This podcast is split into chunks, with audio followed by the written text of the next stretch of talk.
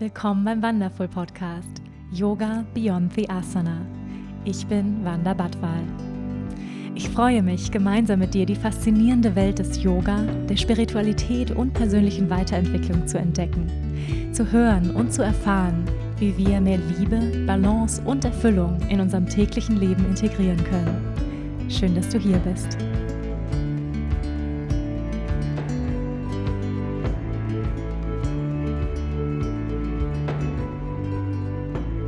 Hallo ihr Lieben, herzlich willkommen zum Yoga Beyond Yasana Wandervoll Podcast. Und wenn ihr euch jetzt wundert und denkt, huch, hat sich Wanders Stimme verändert? Nein, definitiv nicht. Ich darf heute, ich, Julia Barth, Wanda interviewen und ja, freue mich total auf diese Möglichkeit. Wir sitzen uns hier gerade gegenüber, strahlen uns an nach einem aufregenden letzten Tag, unserem Happy Birthday Rose of Fire Tag. Aber darum soll es heute nicht gehen. Heute geht es darum, dass wir einmal über Wandas neues Buch, das Chakra-Buch, sprechen. Ja, und ich freue mich mega, dir heute ein paar spannende Fragen dazu zu stellen. Ich bin mir sicher, da draußen sind gerade ganz ja, neugierige Yoginis, Yogis, Zuhörerinnen, Zuhörer, die einfach sehnsüchtig darauf warten, mehr darüber zu erfahren. Hm. Vielen Dank, dass ich heute bei dir sein darf. Sehr lustige Situation. Ja, sehr lustige Situation, auch die Anmoderation mal von dir zu hören. Ich bin sehr happy, Julia. Danke, dass du ähm, ja dir die Zeit genommen hast, jetzt heute über mein neues Buch mit mir zu sprechen, weil ich habe mir gedacht, es ist irgendwie komisch. Ich würde gerne einen Podcast zum Buch machen, an dem ich die letzten anderthalb Jahre so intensiv gearbeitet habe ähm, und würde gerne ja ein bisschen was darüber erzählen, neugierig machen auf die Inhalte, die wirklich so, so wertvoll sind und habe gedacht, das ist vielleicht eine schöne Möglichkeit. Julia ist ja auch eine Lehrerin bei uns bei Rose of Fire beim Online-Studio. Einige von euch haben vielleicht auch schon mit ihr praktiziert. Sie ist wirklich eine ganz tolle Lehrerin und sie arbeitet zudem auch noch ähm, redaktionell für ein Magazin. Das heißt, ähm, Julia kennt sich auch ein bisschen aus mit Interviews und Fragestellungen. Und dann habe ich direkt an Julia gedacht, hast du Lust, sie gefragt, mit mir diesen Podcast zu machen zu dem Buch Chakra Yoga. Und jetzt sitzen wir hier und ich freue mich total, ähm, auch mal die getauschten Rollen zu erleben in meinem Podcast. Yay, genau. Und ich habe natürlich sofort gesagt, da bin ich dabei, kann zwei wunderbare äh, Bereiche meines Lebens miteinander verbinden. Genau, und ich möchte auch direkt einsteigen mit einer Frage, die du auch deinen ähm, Interviewpartnern immer zu Beginn stellst. Und zwar, was bewegt dich gerade? Hm. Ja, mich bewegt ganz viel. es ist gerade eine sehr bewegte Zeit, in der ich mich befinde. Du hast es gerade schon angesprochen. Wir hatten gestern das einjährige Jubiläum von Rose of Fire, von unserem Online-Studio. Das war ein sehr emotionaler Tag, ein, ein wundervoller Tag, in dem wir den ganzen Tag kostenloses Yoga angeboten haben, hier gestreamt haben. Einige Lehrer von uns waren live hier und es war unheimlich schön, ja auch live, live äh, wieder in die Verbindung zu gehen. Ähm, da bin ich unheimlich dankbar für den Tag. Der ist wirklich super gelaufen mit ähm, über 1000 Yoginis und Yogis haben wir gestern praktiziert, meditiert.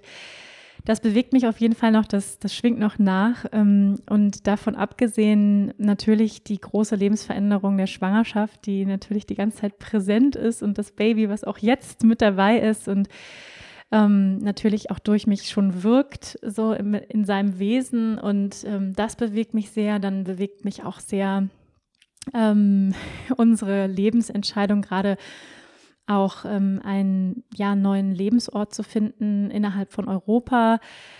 Und da sind wir auch gerade im sehr spannenden Prozess und ich freue mich schon, wenn ich da auch mehr darüber sprechen kann. Ähm, wir wollen erst das so richtig offiziell machen, sag ich mal, wenn da auch alles, ähm, sag ich mal, dingfest gemacht ist. Aber ähm, ja, das ist schon, also einige Hörer, Hörerinnen und Hörer wissen das auch, dass ich schon länger mit diesem Gedanken spiele, einen Ort am Meer zu finden, ähm, wo es ein paar mehr Sonnentage gibt. Und ähm, ja, nach Bali habe ich so einen gewissen gewissen Lebensstil irgendwie vermisst. Ähm, auch so das internationale Gefühl, weltoffene, ähm, künstlerische Menschen um mich herum. Und ähm, ja, genau. Und nach so einem Ort haben wir gesucht und wahrscheinlich auch einen sehr schönen Ort gefunden. Und das ist auch gerade sehr bewegend, so diese Frage ähm, ja, des, des Umzugs und des Lebens, was ähm, auch auf uns zukommt. Also ganz viel auf einmal. Wow, ja, Wahnsinn. Wahnsinnig viele Veränderungen. Spannender Prozess. Bevor wir jetzt zum Buch einsteigen, ja, gerade das Thema Veränderung und Chakren, würde mich zunächst interessieren, was ist überhaupt ein Chakra? Und dann gerade bezogen auf Veränderung, welches Chakra muss dafür auch vielleicht bereit sein? Hm. Welche Chakren müssen balanciert sein, zu sagen, ich bin bereit, Veränderung einzugehen? Hm, ja, eine gute Frage. ähm, ja, also erstmal zu der Begriffsdefinition, was ist ein Chakra? Bestimmt haben viele von euch sich schon mal auf die eine oder andere Weise mit Chakren beschäftigt oder ähm, auf Pinterest irgendwelche Visuals gesehen, irgendwelche Bilder ähm, von Chakren. Also die, das Wort Chakra ähm, aus dem Sanskrit bedeutet Rad oder auch Energiezentrum oder auch Energiewirbel. Häufig werden die Chakren dargestellt als sich drehende Energiezentren, so Vortexe von Energie. Manchmal werden sie auch als Lotusse dargestellt mit einer bestimmten Anzahl von Blütenblättern, die wiederum ähm, damit zu tun hat, also die Anzahl der Blütenblätter hat damit zu tun, wie viele Energieleitbahnen, sprich Nadis, in das Chakra hineinlaufen beziehungsweise das Chakra bilden. Also das, äh, ich, ich da sage ich jetzt natürlich viele Begriffe Nadis und vielleicht denkt der eine oder andere, was, wovon spricht sie? Ähm, also im Yoga gehen wir ja davon aus, dass der Mensch vor allem ein Energiewesen ist, äh, dass wir nicht nur aus Fleisch und Blut bestehen und in unserer westlichen Welt, die ja, sage ich mal, ähm, sehr viel auch im Außen stattfindet, ähm, wo wir uns definieren über äußerliche Dinge, materielle Dinge, haben wir ja häufig nicht so eine Sicht entwickelt auf den Mensch oder überhaupt auf das Leben, dass es magische, unsichtbare Realitäten gibt, die wir mit unseren fünf Sinnen, den menschlichen Sinnen, nicht sehen können. Äh, Kinder haben da häufig noch eine, einen größeren Zugang zu dieser, ich sag mal, magischen Sicht aufs Leben. Ähm ja, und eine oder eines der Ziele im Yoga ist, dass wir sensibler werden für Energie, dass wir wieder mehr von der energetischen Realität sehen können oder erfahren können, innerlich sehen können, innerlich erfahren können, die uns die ganze Zeit umgibt. Und ich zitiere da immer gerne den äh, Physiker Albert Einstein, der gesagt hat, alles ist Energie und das ist alles, was es gibt. Also wir sind, es gibt gar keine feste Materie. Materie wurde so und die Schwingung der Materie ähm, beziehungsweise die Schwingung der Energie wurde so sehr gesenkt, also sag ich mal so sehr verlangsamt, dass es uns wie Materie vorkommt. Also wenn ich dich jetzt angucke, dann sehe ich eine feste Person, aber in Wahrheit ist es ja so, dass alles in dir schwingt, alle Zellen und alles, alle Atome sind die ganze Zeit in Bewegung und ähm, sind am Vibrieren. Und so ist sozusagen alles in diesem Universum die ganze Zeit in Vibration, in Schwingung, in, in Energieschwingung die ganze Zeit. Und ähm, die Chakren sind sozusagen Teil unseres Energiekörpers. Wir können sie nicht sehen. Also wenn ich jetzt äh, meinen Körper aufschneiden würde, dann könnten wir darin jetzt nicht ähm, irgendwelche Energievortex oder Lotusblumen finden. Ähm, aber wir können sie erspüren, wir können sie erfahren. Das sind wirkliche Erfahrungszentren in Meditation. Ähm, das ist auch, sag ich mal, der, der Ursprung der Chakren ist wirklich, liegt wahrscheinlich 2000 Jahre zurück. In, den Upanishaden sind das erste Mal vorgekommen, in den Veden, wo Yogis festgestellt haben, wenn sie meditieren auf bestimmte Energiezentren im Körper, dass sie da gewisse ähnliche Erfahrungen machen. Ähm, und da muss man sich so vorstellen, dass der Energiekörper, also nochmal zu diesen verschiedenen Körpern zurück, der Mensch sozusagen hat verschiedene Körper, da gibt es auch unterschiedliche Erklärungsmodelle für. Im Yoga benutzen wir das Modell des, der Koshas, der in verschiedenen Körperschichten. Und diese Schichten bestehen aus dem Mentalkörper, das heißt unsere Gedanken, unsere Glaubenssätze. Es gibt einen Weisheitskörper, es gibt einen Glückseligkeitskörper, es gibt einen fleischlichen Körper und auch einen Energiekörper. Und diese Körper kommunizieren alle miteinander. Also das heißt, mein Energiekörper wenn ich jetzt physisch krank bin, ähm, also mein, mein Anna-Meyer-Koscher, wenn ich jetzt physisch krank werde, dann wird auch mein Energiekörper davon natürlich beeinflusst werden. Ja, das kennt, glaube ich, jeder, wenn man irgendwie eine Erkältung hat oder so, ich sage mal, was harmloses, aber trotzdem zieht sich das Energiesystem zurück. Wir werden energetisch auch kleiner. Ja, also das heißt, und wenn wir richtig in unserer Kraft sind und, und vor Energie strotzen, dann spüren wir das körperlich, aber wir spüren es natürlich auch energetisch. Wir haben eine größere Ausstrahlung. Und so sind die Energiezentren die ganze Zeit in Kommunikation mit der Außenwelt um uns herum, mit unserer Innenwelt, was für Gedanken gehen in uns vor. Wenn wir Gedanken denken im Mentalkörper, die uns eher klein machen, dann ähm, spüren wir das auch energetisch, dann strahlen wir das auch aus. Ja? Und das ist ähm, sehr, sehr, sehr spannend. Also die Chakren sind sozusagen ein, ein großes ähm, Erklärungsmodell, aber ich will gar nicht zu viel vorwegnehmen, weil ich glaube, du hast noch ein paar andere Fragen. Ja, vielen Dank. Ein super spannendes Thema. Ich persönlich kam auch ähm, in, während des Yoga-Teacher-Trainings bei dir auf Bali das erste Mal wirklich so in die Erfahrung der Chakren. Also gerade in der Meditation kam zu mir zum Beispiel immer ein lilafarbenes Licht. Wobei ich jetzt auch gelernt habe, dass die Farbe des Lichts oder was man da erfährt, nicht unbedingt dann direkt auf das Chakra bezogen ist weil man sich ja oft durch eben, wie du auch schon gesagt hast, diese ganzen Bilder, die man dann hat und dann wird dem Chakra die Farbe zugeordnet. Das hat ja dann trotzdem etwas mehr mit persönlicher Erfahrung. Das kann bei jedem eben auch unterschiedlich sein, welche Farben dann erscheinen oder wie auch immer. Ja, total. Also das ähm, finde ich auch einen ganz wichtigen Punkt dass diese, mm, diese Farben, so wie wir die Chakren, ja, jeder hat wahrscheinlich schon mal so eine Chakrentabelle gesehen, ähm, dass die Farben, die wir den Chakren zugeordnet haben, da haben sich, sag ich mal, Yogis im Laufe der Zeit darauf geeinigt, ähm, dass zum Beispiel das erste Chakra rot ist, das zweite orange, das dritte gelb und so weiter. Ähm, aber die eigene persönliche Erfahrung kann trotzdem eine andere sein. Also wir sollten uns lösen von diesem Konzept, also so einem statischen Konzept, so ist das. Es sind wirklich Erfahrungszentren. Das heißt, die urzeitlichen oder was heißt frühzeitlichen Yogis, die haben wirklich die Chakren gehört, also in der Form von einer bestimmten Frequenz und Schwingung, also mit einem bestimmten Mantra verbunden. Die haben die Chakren innerlich gesehen als Vortexe von Licht. Ähm, die haben die Chakren auch erfahren, wirklich als eine bestimmte Energieerfahrung, aber die waren nicht so, ich sage jetzt mal so statisch festgehalten, wie sie heute eben in modernen Büchern auch in meinem festgehalten werden. Und ähm, das beschreibe ich aber auch in dem Buch, dass man trotzdem die Offenheit behalten soll, dass es dass deine Erfahrung auch eine andere sein kann, dass du dich nicht an den Farben festhältst, so muss das jetzt sein, sondern in bestimmten, vielleicht ist es nur Licht, was du erfährst in einem bestimmten Zentrum. Und ich bin nicht auf deine Frage eingegangen, was die Veränderung angeht. Stimmt. Also nochmal zurück. genau. Zwei, zwei Vata-Geister treffen sich. ähm, die Frage, genau da wollte ich gerne noch drauf eingehen, welches Chakra ist denn mit Veränderung verbunden? Ähm, oder welches wird da, sage ich mal, besonders herausgefordert? Und ich würde sagen, es sind mehrere. Also es ist selten so, dass in unserem Leben nur ein Chakra jetzt, ähm, sage ich mal, angesprochen wird.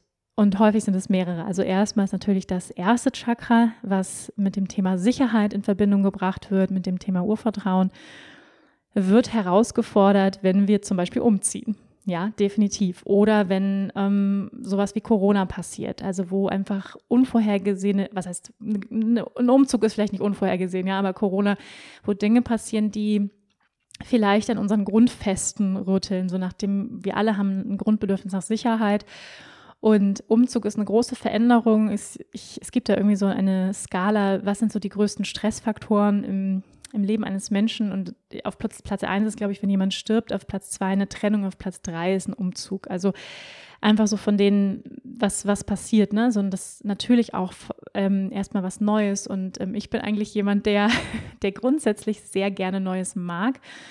Und trotzdem bin ich ja gerade in einer Phase, hm, wo ich ein Kind bekomme und wo das Sicherheitsbedürfnis nochmal größer ist, der Nestbautrieb. Das heißt, dieses, dieser bevorstehende Umzug und diese große Veränderung geht gerade so ein bisschen gegen, mal, gegen äh, sag ich mal, meine Biologie.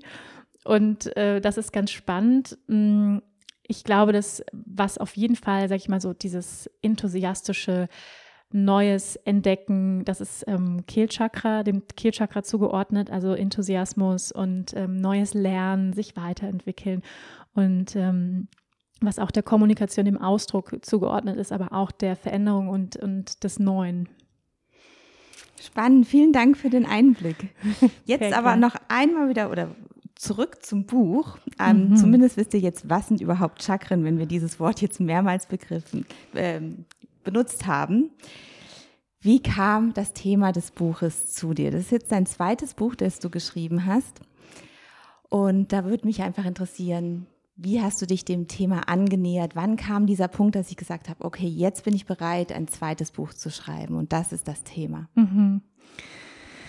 Ja, das ist äh, auf jeden Fall spannend gewesen. Es gab mehrere Themen, die ich so bewegt habe. Was könnte das zweite Buch sein? Ähm, der Verlag kam relativ schnell auch auf mich zu nach dem Erfolg des ersten Buches und ähm, dann haben wir eben auch verschiedene Themen bewegt, die sein könnten, die mich begeistern. Ähm, und man guckt natürlich auch immer so ein bisschen, gibt es schon sowas? Also man guckt schon auch, ähm, sag ich mal, von der Marktforschungssicht ähm, guckt man schon auch ein bisschen, was gibt es in dem Bereich schon, was äh, wären Alleinstellungsmerkmale. Also das ist sozusagen auch ein Prozess, der läuft ähm, auf, der, auf der Seite des Verlages, wo es nicht nur darum geht, was begeistert mich, sondern auch, ähm, was wäre sozusagen besonders an dem Buch, ja, weil es gibt ja bereits viele Chakrenbücher, also so ist es jetzt nicht, ja, also ich erfinde das Rad nicht neu mit dem Buch, aber dennoch gibt es ein solches Buch noch nicht so. Und ähm, das ist, ich sag mal so, ich, ich schreibe gerne Bücher, die ich selbst gerne lesen würde.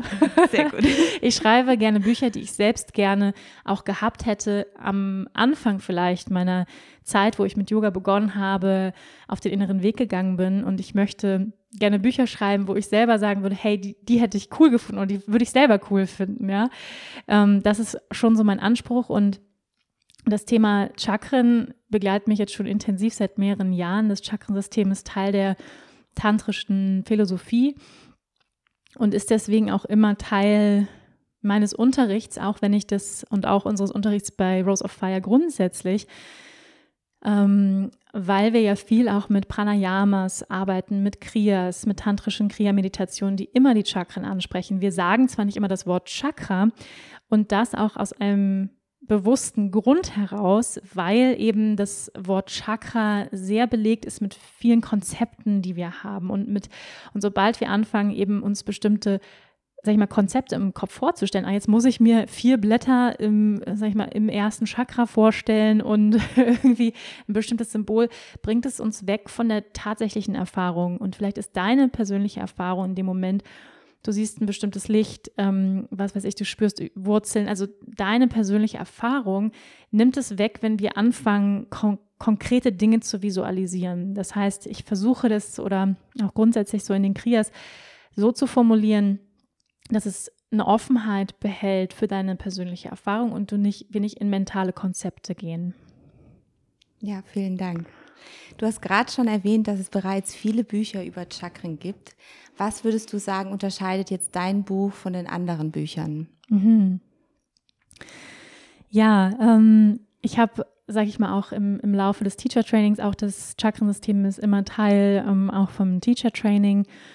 Und ähm, was ich gemerkt habe, ist einfach, oder was mich auch so fasziniert, ist, dass die Chakren und die Arbeit mit den Chakren unheimlich kraftvoll ist. Also ich erinnere mich an einige erste Chakra-Stunden, ähm, Yoga-Stunden, die ich innerhalb des Teacher-Trainings gegeben habe, wo unheimlich viel bei den Leuten passiert ist, ähm, wo ich auch, auch nach den Chakren-Stunden immer sehr intensives Feedback bekommen habe zu den Erfahrungen, die gemacht worden sind ähm, mit den Chakren und was ich gemerkt habe, es gibt halt unterschiedliche Möglichkeiten, die Chakren zu erfahren. Also eine Möglichkeit ist eben die Asana, wirklich also die körperlichen Übungen. Da gibt es bestimmte Übungen, die sozusagen bestimmten Chakren zugeordnet werden oder die bestimmte Chakren ansprechen.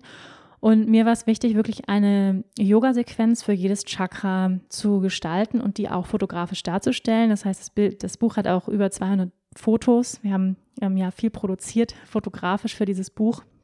Ähm, das heißt, das gibt es zum Beispiel so, glaube ich, noch nicht. Also wirklich mit solchen ausgefeilten Sequenzen, die auch ähm, im Sinne von Vinyasa Krama, das heißt systematischer Anordnung ähm, einer Sequenz, also wirklich ähm, von vorne bis hinten bedacht worden sind. Also nicht nur, ich mache eine Übung, die jetzt zum ersten Chakra passt, sondern da gibt es wirklich eine Sequenz, eine durchdachte Sequenz. Ähm, dann gibt es zu jedem Chakra eben wirklich auch sechs Übungen, wo man sagt, die, es gibt natürlich mehr, aber so Kernübungen, die das Chakra ansprechen. Ähm, und dann, also sagt man, man kann sich dem Chakra nähern aus einer traditionellen Sicht und dann eher einer moderneren Sicht. Und aus der traditionellen Sicht wäre es zum Beispiel eben bestimmte Asanas, Pranayamas, also zu jedem Chakra gibt es ein Pranayama, eine bestimmte Meditation, die auch durch die tantrischen Kriya-Meditation inspiriert worden ist, ähm, die immer mit einem Mantra arbeitet, was auch eben aus der traditionellen Praxis kommt. Und dann gibt es eben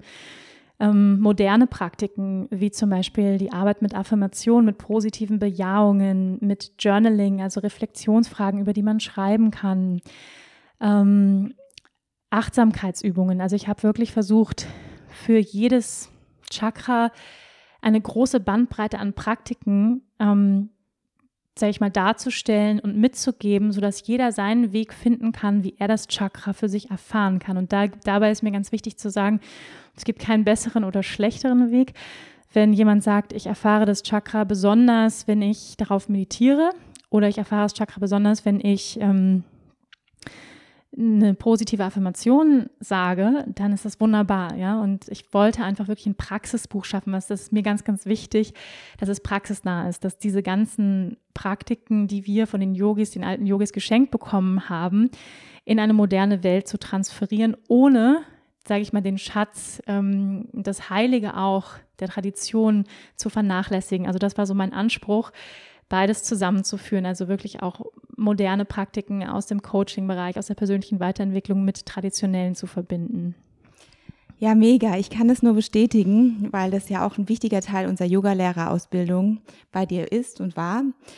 Und ähm, ich kann nur sagen, dass diese gerade diese Arbeit mit Affirmationen, ich bin wertvoll genug oder ich bin genug, dass es unglaublich stärkend ist und kann ich nur jedem von euch ans Herzen legen ähm, gerade auch dann mit dem Wissen, dass du, dass du ansammeln kannst ähm, zum Thema Chakra, zu deinem Chakra, das dich vielleicht beschäftigt. Also ja, echt wundervoll. Vielen Dank, dass du diese Arbeit geleistet hast. Ja. und uns so einen Mehrwert ja, fürs persönliche Leben auch schenkst und gibst, ja. Genau, mich würde jetzt noch interessieren, wie ist dieser Entstehungsprozess? Also es gibt mhm. bestimmt verschiedene Phasen im Schreiben eines Buches, Höhen und Tiefen. Was waren so die ersten Schritte und was würdest du sagen, waren wirklich so Hochmomente, mhm. die dich, wo du dich getragen gefühlt hast, wo du gemerkt hast, ich bin genau auf dem richtigen Weg, aber was mhm. waren auch so richtige Tiefpunkte? Ja. Vielleicht sogar so ein Moment, wo du gesagt hast, ich habe jetzt keinen Bock mehr, ich höre auf. genau. Ja. Bericht uns davon. Ja, total gerne. Ähm, also ich muss sagen, bevor ich überhaupt jemals ein Buch geschrieben habe, ähm, habe ich mir das Buchschreiben immer sehr romantisch vorgestellt. ich habe immer so dieses Bild gehabt, man sitzt, äh, wir wohnen hier tatsächlich auch an einem See, man sitzt irgendwo am See oder am Meer und sinniert so aus dem Fenster raus und dann schreibt man so mit seiner Tasse Kaffee und das ist, ah, es ist herrlich, es fließt einfach nur so aus dir heraus, ja, und Vielleicht ist es auch so, wenn man einen Roman schreibt, das weiß ich nicht, ja, ähm, oder eine Autobiografie. Also ich stelle mir immer noch vor, dass das ein bisschen romantischer ist. Ähm, ein Sachbuch zu schreiben oder auch ein Ratgeber ist nochmal was anderes. Ähm, und ich habe ja jetzt zwei Sachbücher, zwei Ratgeber oder auch Praxisbücher geschrieben.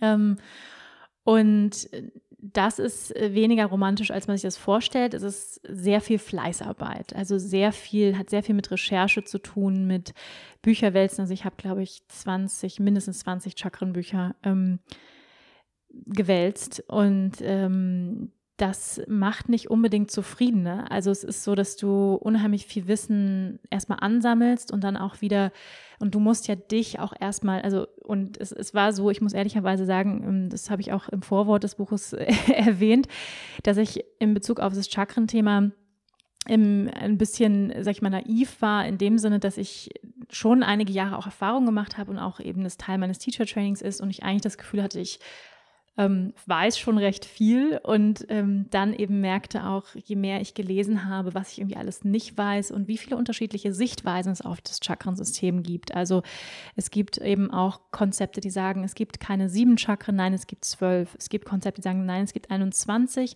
nein, es gibt vier.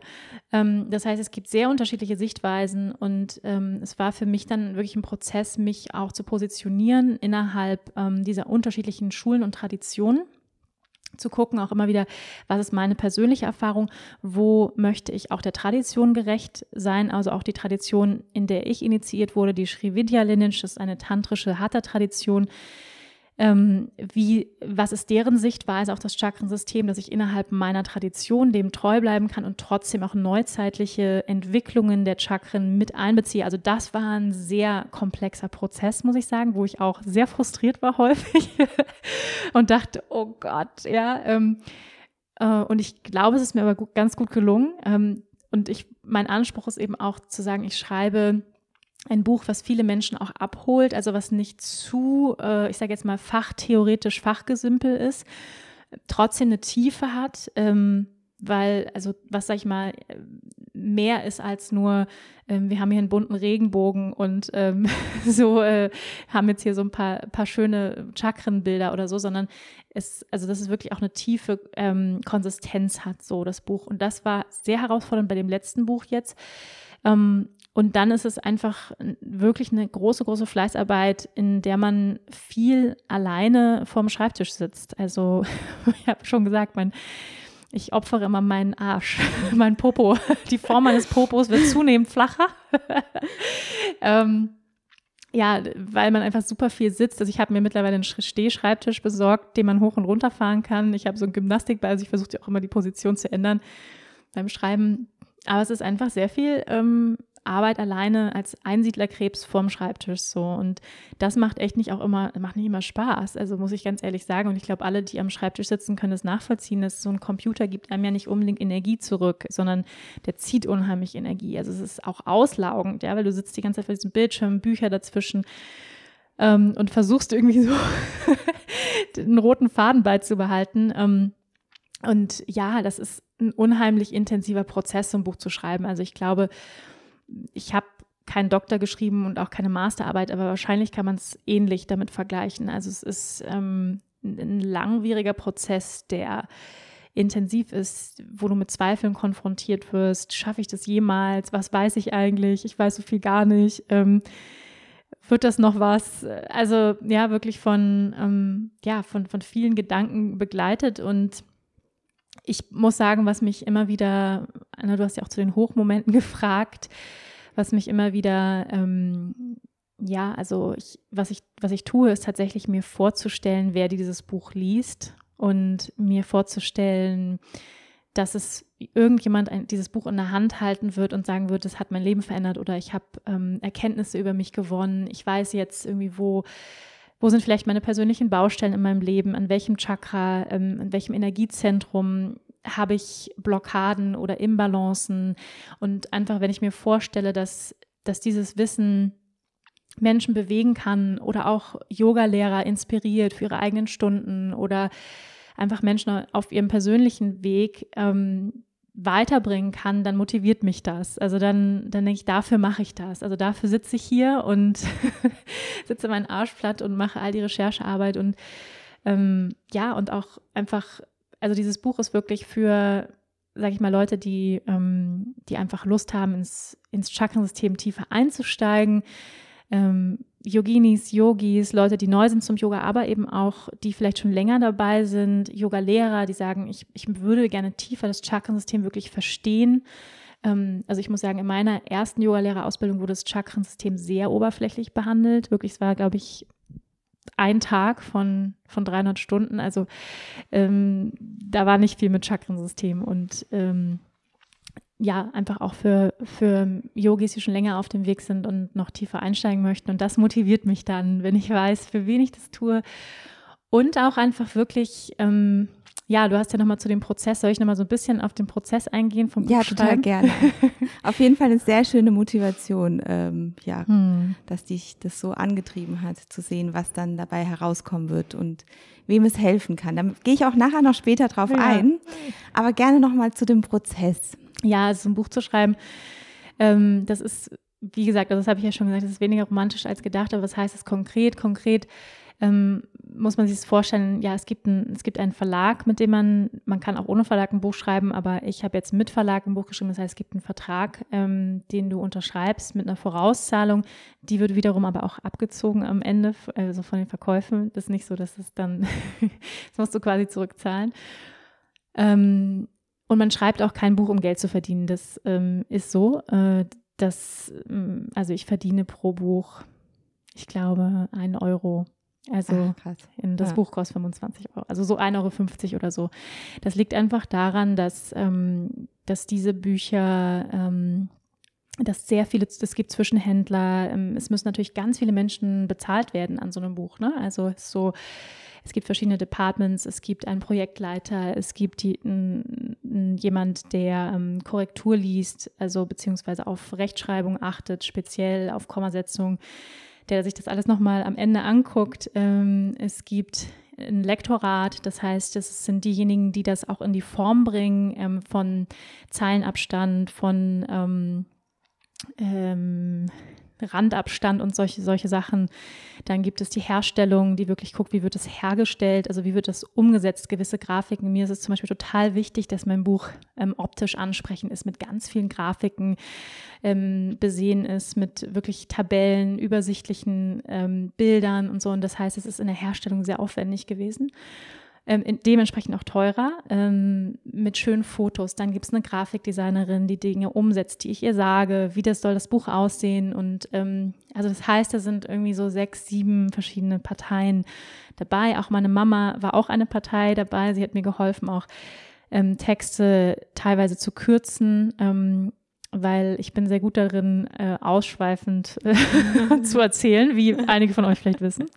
Ähm, und das ist, das ist eine große Herausforderung, muss ich sagen. Also nur mal so als Beispiel, ähm, ja, das Thema Kundalini jetzt in einer DIN A4-Seite zu erzählen. Also und wirklich auf das, auf das Wesentliche runterzubrechen, auf die Essenz. Ja, und das, da hat mir meine Mama wirklich teilweise wirklich echt super geholfen, ähm, wirklich zu sagen, okay, Wanda, das ist wichtig. Und weil du selbst, wenn du so tief drin steckst, kannst manchmal nicht mehr sehen, was ist jetzt wichtig.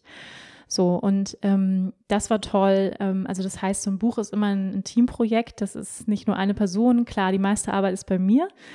Ganz klar. Ähm, aber ähm, definitiv gibt es eben verschiedene Departments, in denen man eben auch kommunizieren muss. Und das heißt, es gibt immer mehrere Schleifen und das ist ein richtig, richtig langer Prozess. Also immer, wenn ich denke, das Buch ist jetzt fertig, dann gibt es nochmal einen Monat obendrauf. Und natürlich gibt es auch einen Zeitplan, wann das Buch erscheint. Also wir haben den auch immer nach hinten verschoben, weil wir gemerkt haben, nee, wir brauchen noch mehr Zeit und so. Ähm, und ich sage mal, so, so, eine Deadline ist natürlich gut, weil es natürlich einen gewissen Druck gibt. Also ohne Druck ein Buch zu schreiben, ist, glaube ich, viel schwerer. Ähm, und da gibt es auch immer so ein bisschen Spielraum, ne, dass man den Erscheinungstermin so ein bisschen nach hinten verschieben kann. Ähm, aber trotzdem, ja, ist ein gewisser Druck da. Und ähm, ja, also was ich sagen muss, was ich, ähm, wo ich überrascht war oder wo ich dachte so, ähm, wenn ich so ein Buch gekauft habe oder so. Ich weiß nicht, wie das in anderen Verlagen ist oder wie der Ablauf ist, aber ähm, ich bin zum Beispiel jemand, ich habe auch einen sehr hohen ästhetischen Anspruch. Also es ist mir ganz, ganz wichtig, wie, die, wie es visuell auch aussieht, wie es gestaltet ist, wie es aufgebaut ist. Und da ähm, hat auch meines jemand, da habe ich meinen Projektleiter, glaube ich, einige Nerven gekostet, weil ich halt immer mitgeredet habe. Ich habe überall habe ich mitgeredet. Also ich habe überall gesagt, ich will das so haben. Die Schrift soll so sein, die Font soll so sein. Hier muss mehr Abstand, da muss die Grafik dahin, da muss dies hin. Also ich habe wirklich, also es, das visuelle Konzept des Buches stammt zum Beispiel von mir. Also das steht auch im Buch drin. Ähm, aber die müssen das natürlich dann auch umsetzen und dann bin ich vielleicht nicht 100% zufrieden. Das heißt, es gibt mehrere mhm. Schleifen und so weiter. Und er meinte, es gibt keine Autorin, die so eingreift in das komplette Projekt. Und er war manchmal so leicht genervt, ähm, weil ich halt einfach auch einen hohen Anspruch habe an das gesamte Projekt. Dass ich halt gesagt habe, nein, das muss richtig geil werden. Also es muss wirklich top sein. Und ja, ich glaube, es hat sich gelohnt. Bestimmt. Und das macht halt auch definitiv dann den Unterschied. Weißt du, das ist ja auch dein Baby im Prinzip, dass du äh, ja. geboren hast und dass deine Handschrift nicht nur den Inhalt, sondern wirklich von vorne bis hinten sich da deine Linie durchzieht. Ähm, krass. Also mir war das nicht bewusst, was für ein Prozess das tatsächlich ist, wie viele da mitarbeiten, mitwirken, was für Entscheidungen. Und dann denkt man ja, okay, äh, jetzt wähle ich mal eine Schrift auf, aus, ist eine kleine Entscheidung, aber es ist es eben nicht, weil es gibt ja auch zigtausend Schriftarten, Schrift, Schriftfarben, also äh, wow, voller Respekt und ich bin mir sicher, ich werde jetzt definitiv das Buch auch ja, noch mit danke. anderen Augen anblicken. ja, es ist ähm, toll. Vielen ja, Dank. Danke. Du hattest gerade eben schon, bist du so ein bisschen drauf eingegangen, auf die verschiedenen Lebensthemen, die ein mhm. Chakra verankert hat. Wir haben über Chakren gesprochen. Möchtest du einmal kurz sagen, die sieben Chakren, die du vorstellst, einmal mhm. benennen und welche The Lebensthemen damit verankert sind, aber auch körperliche Themen, mhm. also ähm, körperliche Symptome zum Teil. Ja. Genau, das ja, wäre klasse. Sehr gerne. Ähm, ja, vielleicht nochmal kurz vorweg. Ähm, wie gesagt, es gibt unterschiedliche Ansichten zu den Chakrensystemen, auch die Anzahl der Chakren.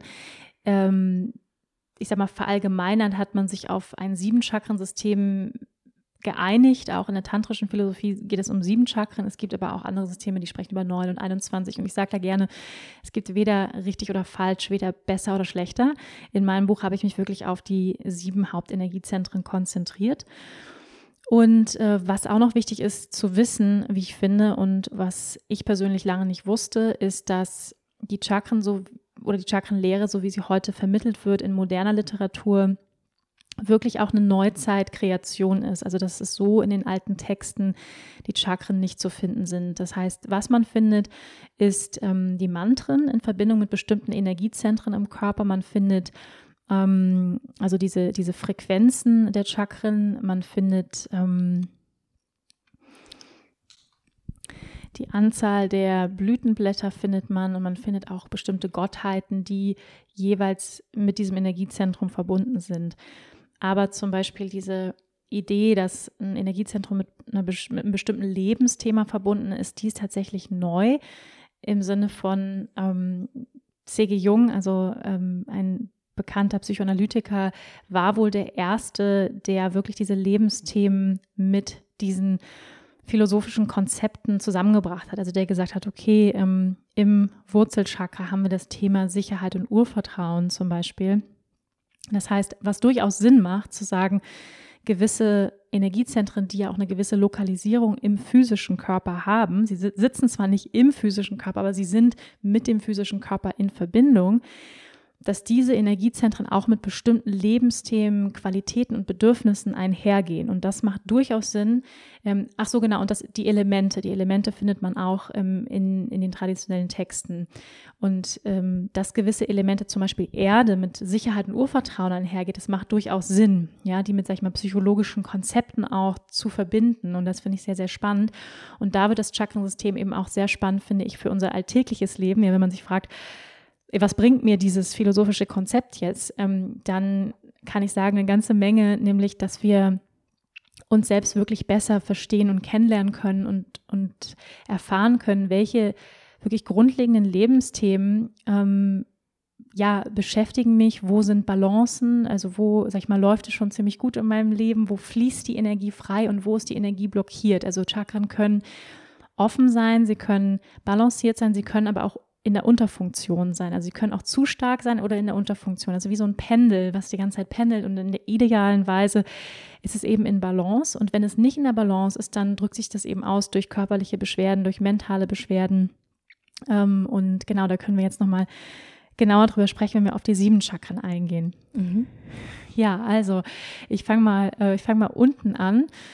Da haben wir das Muladhara Chakra, also auf Sanskrit Muladhara, was übersetzt wird mit Wurzelzentrum oder auch Basiszentrum. Das ist wirklich unsere Basis, das ist unser, unser Haus, wenn man so möchte, die Basis des Hauses ähm, in unserem Leben und ist in Verbindung wirklich mit diesem grundlegenden Bedürfnis von Sicherheit, Urvertrauen, ähm, auch ähm, unsere Ahnen spielen damit rein, also die Verbindung mit unseren Vorfahren, mit unserer Familiengeschichte, mit unseren Wurzeln wirklich, ja. Also was sind meine Wurzeln? Ähm, wo komme ich her? Fühle ich mich auf diesem Planeten zu Hause? Auch dieses so, ich belonging auf, auf Englisch, also wirklich so, ich gehöre hierhin. Ähm, was zum Beispiel für mich persönlich lange ein Thema war, ähm, dieses wirklich auf dieser Erde zu inkarnieren und auf diesem Planeten anzukommen und sich mit beiden Beinen im Leben verwurzelt fühlen und ähm, eine Stabilität zu empfinden im eigenen Leben und ähm, eine Erdung und mh, mm, ja, auf der, auf der körperlichen Ebene ist das Muladhara Chakra, man verortet es am Ende der Wirbelsäule, also am, am Steißbein und auch darunter. Das heißt, auf der physiologischen Ebene gehören die Beine dazu, also wirklich auch so, ich stehe mit beiden Beinen im Leben. Ähm, die Füße, also wirklich auch dieses Verwurzeln über die Fußsohlen, also Ne, wie kann man Muladhara Chakra, also das Wurzelchakra stärken? Ganz einfach, indem du barfuß spazieren gehst ja, und dich wirklich verwurzelst. Ähm, und das, was dann eben spannend ist, dass eben auch gewisse Yoga-Übungen, die zum Beispiel die Beine ansprechen, ähm, dann dein Muladhara-Chakra stärken, der untere Rücken. gehört teilweise auch dazu, aber vor allem halt ähm, dieser Bereich im, im, physischen Körper. Dann gehören noch Organe dazu, aber da gehen wir jetzt mal nicht drauf ein, weil es dann sehr umfangreich. Mhm. Ähm, das zweite Chakra wird verortet im Unterleib, das heißt in unseren Sexualorganen für die Frau dann eben die ähm, Gebärmutter, die Eierstöcke für den Mann ist die Prostata, die Hoden. Also unsere Reproduktionsorgane sind mit dem zweiten Chakra verbunden und ähm, diese Qualitäten, die mit dem zweiten Chakra in Verbindung gebracht werden, sind Sexualität, Sinnlichkeit, aber auch Verbindung, also jegliche Form von Beziehung, ähm, in Beziehung zu treten. Das Element ist hier Wasser, im ersten Chakra ist es Erde. Ähm, und äh, ja, wie Wasser auch fließt, ja, fließen wir in Verbindungen, gehen wir in Verbindung, Wasser rein auf der atomaren Ebene ist eine Kombination aus Sauerstoff und ähm, Wasserstoff. Ja, also das heißt, diese Verbindung finden wir schon in dem Element Wasser. Also sozusagen für was Wasser steht, ist sozusagen schon alleine in der atomaren Aufspaltung zu finden und hat eben eine weniger dichte Energie als Erde. Also Erde ist wirklich Stabilität, Ruhe, Erdung, ja, also ähm, wenig Veränderung, Sicherheit. Und Wasser ist wirklich so, ich gehe in Verbindung, ich gehe in soziale Kontakte, ich öffne mich, ähm, ich werde intim, also aber auch Kreativität ähm, im Sinne von Flow auch ähm, sind mit dem, mit dem zweiten Chakra verbunden. Genau. Soll ich mal weitergehen oder hast du schon eine Frage zwischen? Frage nicht. Ähm, ja, für diejenigen, die jetzt zum Beispiel ganz ähm, noch nicht mit uns praktiziert haben oder neu sind, welche Yoga-Praxis ist für die ersten beiden Chakren besonders gut geeignet? ja, natürlich die Mondpraxis. Ähm, bei uns im, im Studio, die Mondpraxis ist eine sehr erdende, stabilisierende Praxis, die vor allem auf Stabilität ausgerichtet ist. Und ich sage mal, das Element des Atems bringt natürlich immer auch einen Fluss mit rein und ähm, auch eine Leichtigkeit. Mm, aber es geht vor allem wirklich auch um, also ich mal auf der körperlichen Ebene, gerade der, der untere Bereich des Körpers, ähm, sich zu erden und auch den Geist, der, also viele von uns, ähm, die im Westen leben, haben sehr viel Energie äh, im Kopf. Also häufig eine Imbalance auch im äh, sechsten Chakra. Also das heißt, so viele Gedanken, ähm, die ganze Zeit Red Race im Kopf. Und was das macht, wenn wir eben die unteren Chakren ansprechen, ist ja wirklich den Geist zur Ruhe bringen. Der Geist wird wirklich wie so nach unten energetisch ähm, wirklich geerdet, gegroundet. Und dafür ist die Mondpraxis wirklich ideal. Kann ich nur bestätigen. ja. ja. Ähm, dann, wir machen weiter. Ähm, drittes Chakra wird, ähm, ist mit dem Element des Feuers verbunden, also im Nabelzentrum. Was auch sehr viel Sinn macht, wenn man sich anguckt, ähm, das, ähm, das dritte Chakra ist eben auch mit Verdauung verbunden, also im Sinne von Verbrennen, Dinge zu verarbeiten. Ähm, es ist mit unserer Willenskraft verbunden, mit unserer Individualität, mit unserer Power, mit unserer Energie. Äh, man sagt ja auch manchmal diese, so das Powerhouse, ja, es ist wirklich so unser Kraftzentrum ähm, im Sinne von auch ich will und ich kann und ich kann Dinge umsetzen und ich stehe für Dinge ein ähm, und ich habe meinen Willen, ja, so. Und was auch sehr spannend ist, ist diese, diese Chakren entwickeln sich im Laufe der ersten sechs Lebensjahre eines Menschen, prägen die sich aus ähm, und das können wir sehr, sehr gut sehen in der frühkindlichen Entwicklung dass das dritte Chakra ist dann, wenn sich ein Kind auf den Boden schmeißt und schreit, nein! Oder ich. Herrliche Momente, ja, kann ich nur sagen. genau, die Supermarktmomente, die stehen mir noch bevor. Aber jetzt mit dem Wissen im Hintergrund denke ich so, ja, stärke dein Chakra. Ja, stärke dein Chakra. Und es ist auch definitiv aus einer Sicht, sag ich mal, einer ganzheitlichen Sicht, einer integralen Sicht, ist es wichtig, dass wir ein gesundes Ego auch entwickeln, ja. Also eine ge gesunde ein gesundes Gefühl zu unserer Persönlichkeit. Also was sind meine Stärken, was kann ich richtig gut und wo wo bin ich vielleicht nicht so gut oder wo, also wirklich auch ein Gefühl zu den eigenen Stärken zu entwickeln. Worin bin ich wirklich richtig gut? Das, das hat mit dem dritten Chakra zu tun. Ähm, wo kann ich mein Licht strahlen lassen? Ähm, was, was will ich und was will ich nicht? Und das ist total gut. Also, ne, das ist sozusagen, wenn, wenn Kinder das entwickeln, dann ist es nichts Persönliches gegen die Eltern, sondern es ist, ähm, es ist etwas, was wichtig ist in ihrer Entwicklungsphase. Und so sind alle Entwicklungsphasen wichtig ähm, der Chakren. Also man kann auch sagen, die Chakren sind Bewusstseinsebenen, Entwicklungsebenen, auf denen wir uns entwickeln und, und teilweise müssen wir auch nochmal in diese Chakren, ich sag mal, ähm, ist nicht so, dass man weil man jetzt, sag ich mal, man war jetzt ein Jahr alt und hat das erste Chakra gebildet. Häufig ist es so, dass, und das werdet ihr auch merken, wenn ihr euch mehr damit beschäftigt, dass definitiv noch einiges an, sag ich mal, Hausaufgaben oder Nachholarbeit in dem einen oder anderen Chakra ist für uns. Und wir merken, wow, dieses Chakra habe ich einfach nicht gut entwickelt. Ja, also diese, diese Qualitäten in meinem Leben, die sind nicht stark genug oder die sind zu schwach oder sie sind zu, oder sie sind zu stark auch.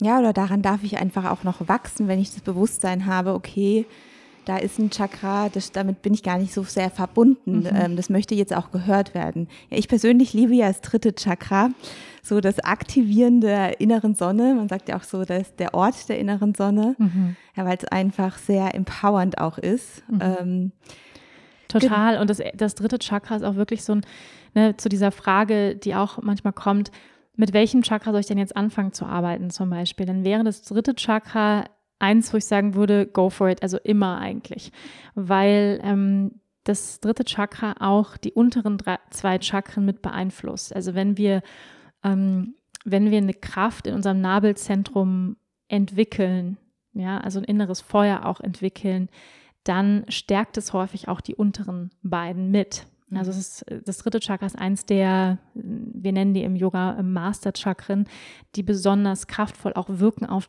die unteren sozusagen.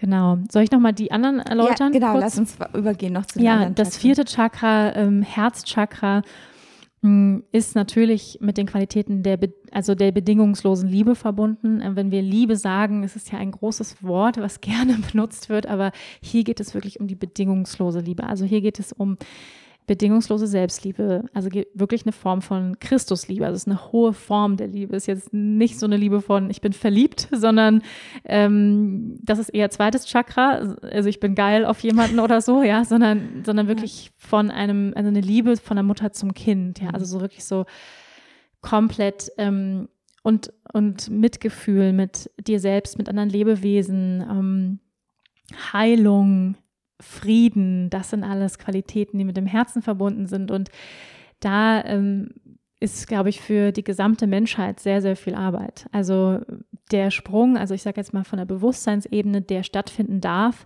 auf einer globalen Ebene ist der Sprung vom dritten Chakra zum sechsten, also äh, zum, zum vierten meine ich. Ähm, also von, sag ich mal, vom Ego-Bewusstsein, vom, von der Individualität, unsere Gesellschaft ist ja sehr individuell gesteuert, zu einem ich sag mal, einem kollektiven Bewusstsein mehr Richtung Mitgefühl, Liebe mit uns selbst und mit anderen. Mhm. Und ähm, das heißt, es sind wirklich auch Bewusstseinsebenen der Entwicklung von uns als Menschen, nicht nur von uns persönlich, sondern auch auf einer größeren Ebene. Und in anderen Kulturen und Ländern merken wir zum Beispiel vielleicht intuitiv, ohne dass wir das System der Chakren kennen, dass gewisse Chakren stärker sind. Ja, manche spürt man häufig in asiatischen Kulturen oder auch südamerikanischen, dass die einfach einen stärkeren Herzbezug häufig haben. Ne? Dann sagt man, die sind so warmherzig, da fühle ich mich so wohl. Ja, mhm. also mir geht es sehr auf Bali so, dass die sehr mit dem Herzen häufig verbunden sind. Das spürt man. Ja, also dass da eine mehr Energie im Herzen ist. Ja, das Schöne, du sagst gerade, das spürt man, das ist dann wirklich so, da kann man ja auch Energie wahrnehmen. Wenn du spürst, du wirst mit offenem Herzen empfangen. Mhm, ja, bitte, bitte, mehr davon, überall, ja, in bitte, allen bitte. Bereichen und mehr ja. Liebe. Ja, genau, das braucht es dringend. Ähm, ja, ähm, und das Herzchakra ist natürlich auf der Organebene, also auf der Körperebene mit dem, mit dem Herzen verbunden, mit den Lungen. Und, und also es gibt mittlerweile viele Studien über, auch über Herzkrankheiten, die eben auch die Verbindung anerkennen von, sag ich mal, emotionalen Blockaden und ähm, die sich auf der physischen Ebene auswirken. Ne? Also mhm. ich meine, Herzkrankheiten sind die meisten Todesursachen bei uns. Also das, finde ich, sollte uns zu denken geben. also wo wir eben nicht in Verbindung mit unserem Herzen sind, mit uns selbst und auch wie wir mit anderen Menschen umgehen und mit anderen Lebewesen. Also ich meine, das sieht man ja auch. Ich denke immer so, wenn man wirklich mit dem Herzen verbunden ist, dann könnte man zum Beispiel keine Massentierhaltung ähm, erlauben eigentlich. Also dann könnte man einfach nicht massenhaft Tiere abschlachten, wenn man wirklich fühlt, mhm. ja, in seinem Herzen und dann Empathie fühlt und Mitgefühl fühlt, dann wäre das einfach nicht möglich. Ja, ich glaube, das sind ganz, ganz viele äh, Themen, die in dem Bereich auch verankert sind, äh, wirklich auch politische Themen. Ich glaube, Klimawandel, wie gehe ich mhm. mit der mhm. Natur um? Ähm, ja, total. das ist sehr weitläufig. Ja, total. Und das ist eben auch so spannend. Das, ist, das Chakrensystem ist wirklich ein Erklärungsmodell, eine Landkarte für das menschliche Dasein, also uns selbst besser zu verstehen, aber auch was passiert in der Welt und, und wirklich auch zu sehen, wo sind einfach große Imbalancen, nicht nur bei mir persönlich, sondern auch so global. Ja, also das ist wirklich spannend und ähm, ich habe das so sehr übersichtlich in dem Buch gestaltet, dass man wirklich auf einen Blick bei einem Chakra sehen kann, was ist, wenn es balanciert ist, was ist, wenn es unterversorgt ist, also zu wenig Energie fließt oder was ist, wenn zu viel Energie fließt, ja.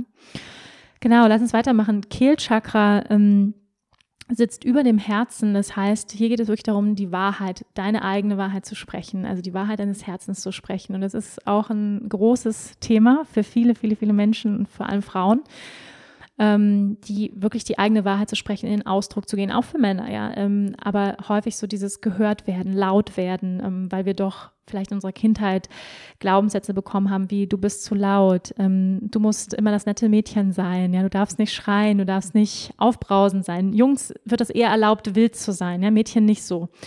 Und ich glaube, so dieses, ähm, dieses so ein bisschen so angepasst und runtergedrückte häufig, das äußert sich dann eben in der Stimme, zum Beispiel, indem wir eine leise Stimme haben oder die Stimme so ein bisschen brüchig wird. Und ähm, da ist auf jeden Fall auch ganz viel, ganz viel Entwicklungspotenzial für viele von uns. Ähm, Im Kehlchakra, es geht wirklich um, um Ausdruck, Kreativität, also alles, was mit künstlerischem Ausdruck zu tun hat. Also ähm, Podcast sprechen ist, mhm. fünftes Chakra, full on, ähm, Gesang, ähm, jegliche Form von Theater, Moderation, wirklich zu sprechen, auf die Bühne zu gehen, in den Ausdruck zu gehen, zu schreiben, ähm, sich zu zeigen, ja, sich zu zeigen, wirklich auch. Ähm, in, in der eigenen Verletzlichkeit, auch in der eigenen Menschlichkeit, sich zu zeigen, ähm, und das kostet Mut. Also das ist ein, ein mutiges Chakra. Mhm, total. Was ich schön fand, was du auch gerade gesagt hast, so aus dem Herzen zu sprechen, da merkt man ja auch, dass schon wieder das Herzchakra und das Kehlchakra, dass die, dass es ganz wichtig ist, dass die beiden im Fluss sind, mhm. sozusagen. Total. Ja, äh, spannend, da habe ich auch noch eine kleine kurze Geschichte dazu Gerne. zu dem ähm, Kehlchakra. Als ich meinen ersten Job, es war so ein kleines Praktikum in einer Agentur angefangen habe, da hat die mich vor den Computer gesetzt und hat gesagt, bevor du jetzt anfängst, machst du hier, mir hier mal eine Übung, du, schrei du redest zu leise. Und hat gesagt, fang jetzt an, aus dem Bauch zu sprechen, über dein Herz hinaus, oh Mutter, oh Mutter. Und dann saß ich wirklich da, es war der erste Tag und äh, saß da und habe erstmal, oh Mutter, oh Mutter. Und sie war lauter, lauter, zeig, wer du bist. Ich, diese Übung werde ich nie vergessen, weil die wirklich auch nochmal richtig dir Kraft gibt, die, ja, wie, wie du gerade gesagt hast, man zeigt sich, man wird laut, man steht für sich ein. Herrlich. wie lustig. War cool, dass du dann gleich mitgemacht hast. Ja, ich fand's super. Voll gut. Ja, das ist ja auch ein großes Thema immer im Yoga-Teacher-Training, dieses, dieser Moment, sich zu zeigen und, und nach vorne zu gehen und andere Leute anzuleiten. Und da gibt es eigentlich jedes Mal im Teacher-Training gibt's da Tränen an diesem mhm. Tag. Ähm, das ist ja, ich, ich, nutze da ja auch viel von meinen Erfahrungen als Schauspielerin und ähm, Übungen auch aus dem Schauspiel, um wirklich auch in die eigene Kraft zu kommen, um die eigene Stimme zu finden. Und ähm, ja, da, ich glaube, wir alle haben ein Bedürfnis danach, gesehen zu werden und gehört zu werden. Und trotzdem ist es so verdammt beängstigend. Und das, und das, und diese Angst, mit dieser Angst sind wir vor allem konfrontiert auch, wenn wir zum Beispiel Yogalehrer werden wollen. Mhm. Total. Deswegen erste Übung, fang an laut zu sprechen. Egal was es ist, ob oh Mutter oder was auch immer, werde laut. Du darfst ja, dich zeigen total. und gehört werden. Absolut. Genau. Ja, dann äh, die letzten beiden Chakren, sechstes und siebtes Chakra. Das sechste Chakra ist das Zentrum unserer Intuition, im Punkt zwischen den Augenbrauen und, und geht so ein bisschen zurück in, ins, ins Mittelhirn. Ähm, und das ist wirklich so das Zentrum unserer höheren Sicht, also wirklich Wahrnehmung, aber Wahrnehmung im Sinne von höherer Wahrnehmung über die fünf Sinne hinaus, also tiefer zu sehen, plötzlich ähm, zu wissen, was ist wesentlich, was ist richtig. Ja, also es ist auch Zentrum der Intuition, ähm, der klaren inneren Sicht. Also das ist jetzt der nächste Schritt in meinem Leben und du weißt es einfach ganz klar. Also ähm, ja, und ähm, auch das Zentrum der Visionen, das heißt jegliche Form von, von Visionsarbeit, ähm, Zukunftsvisionen zu kreieren, Visionen in der Meditation zu empfangen. Ähm, das ist ja also ein wirklich meditatives Zentrum, was wir vor allem über Meditation ansprechen können. Und dann das, das siebte Chakra, was eigentlich schon außerhalb des physischen Körpers ist, was auf unserer Kopfkrone verortet wird, ist die Verbindung zum, zum Größeren, zum Göttlichen ich sage manchmal auch gerne die Te Telefonleitung zu Gott.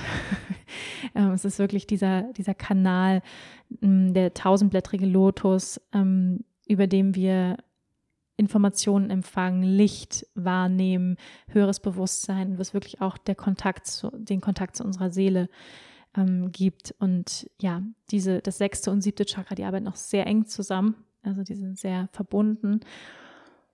Hm, ja, und was vielleicht noch wichtig ist zu erläutern oder, oder kurz zu, zu benennen, ist, dass es gibt ja unterschiedliche Chakrensysteme, aber dass es sozusagen bestimmte Chakren gibt, die in allen oder in den meisten Systemen wiederzufinden sind, zum Beispiel eben Herzchakra, Nabelchakra und auch das Kronenchakra ähm, oder auch das, das dritte Auge. Das sind Chakren, die sozusagen, die finden wir auch in anderen Systemen genauso wieder. Also das heißt, da gibt es Überlappungen von den Erfahrungen, die Menschen gemacht haben in Meditation. Mhm.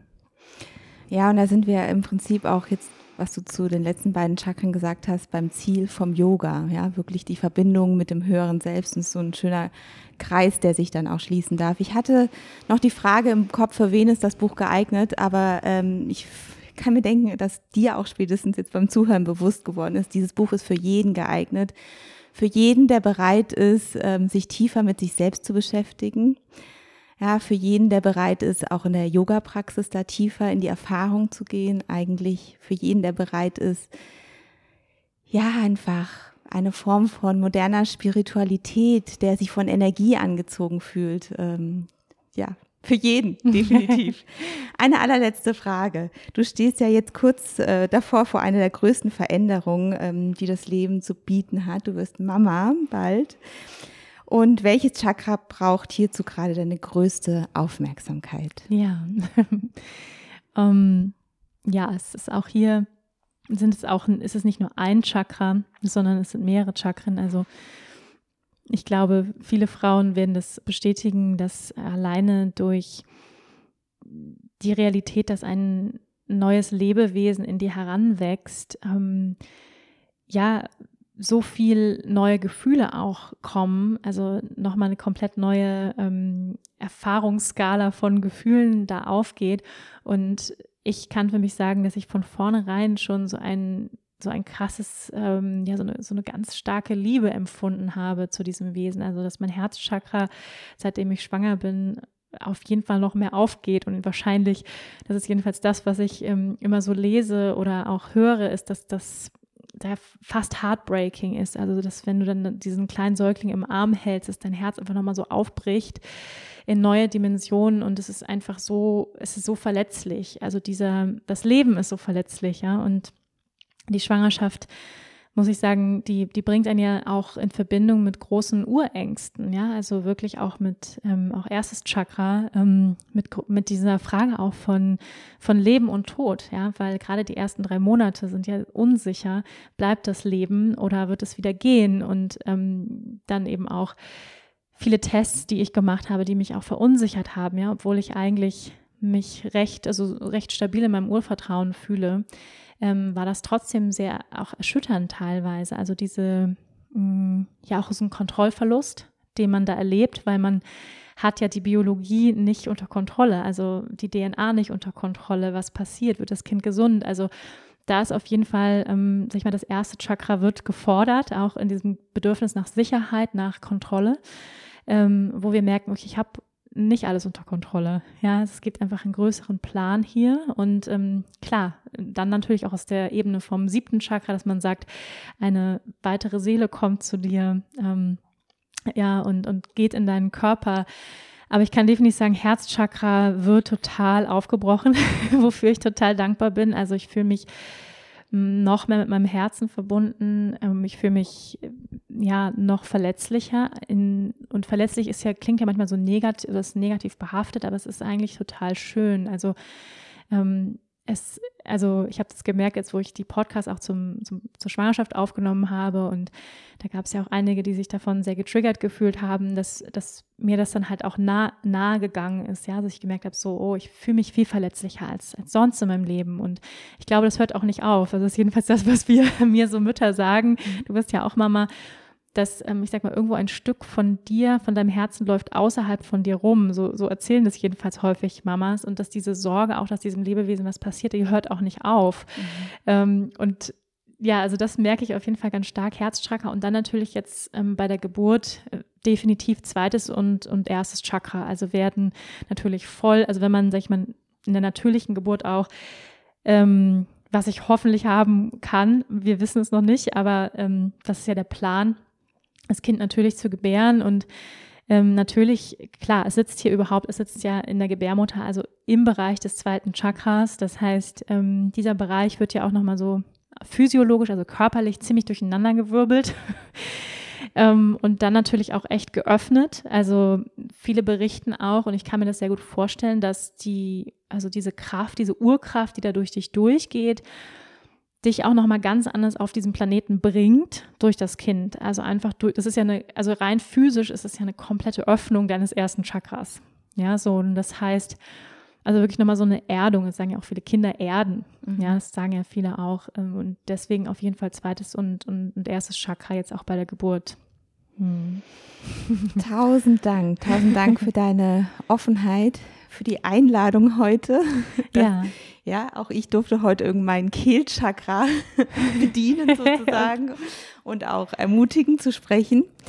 Ja, und tausend Dank für dein Wissen, das du dir angeeignet hast und ja, für deine Bereitschaft, es weiterzugeben, dass so viel mehr Menschen einfach noch mehr sich selbst erfahren dürfen, und ja, an sich arbeiten dürfen, ihren eigenen Weg zu gehen. Ja, ich danke dir, Julia, dass du heute in diese Rolle geschlüpft bist und äh, ja, mich hier interviewt hast zu meinem neuen Buch und wir hoffentlich ein bisschen neugierig gemacht haben auf, ähm, auf. Chakren und wie sie dein Leben bereichern können, wie dieses Wissen dein Leben bereichern kann und auch transformieren kann, wie es zu mehr Klarheit, Energie und auch Heilung beitragen kann, ähm, dieses Praxisbuch. Und ja, vielen, vielen Dank, dass du heute dein Kehlchakra hier drin hast Sehr mit mir.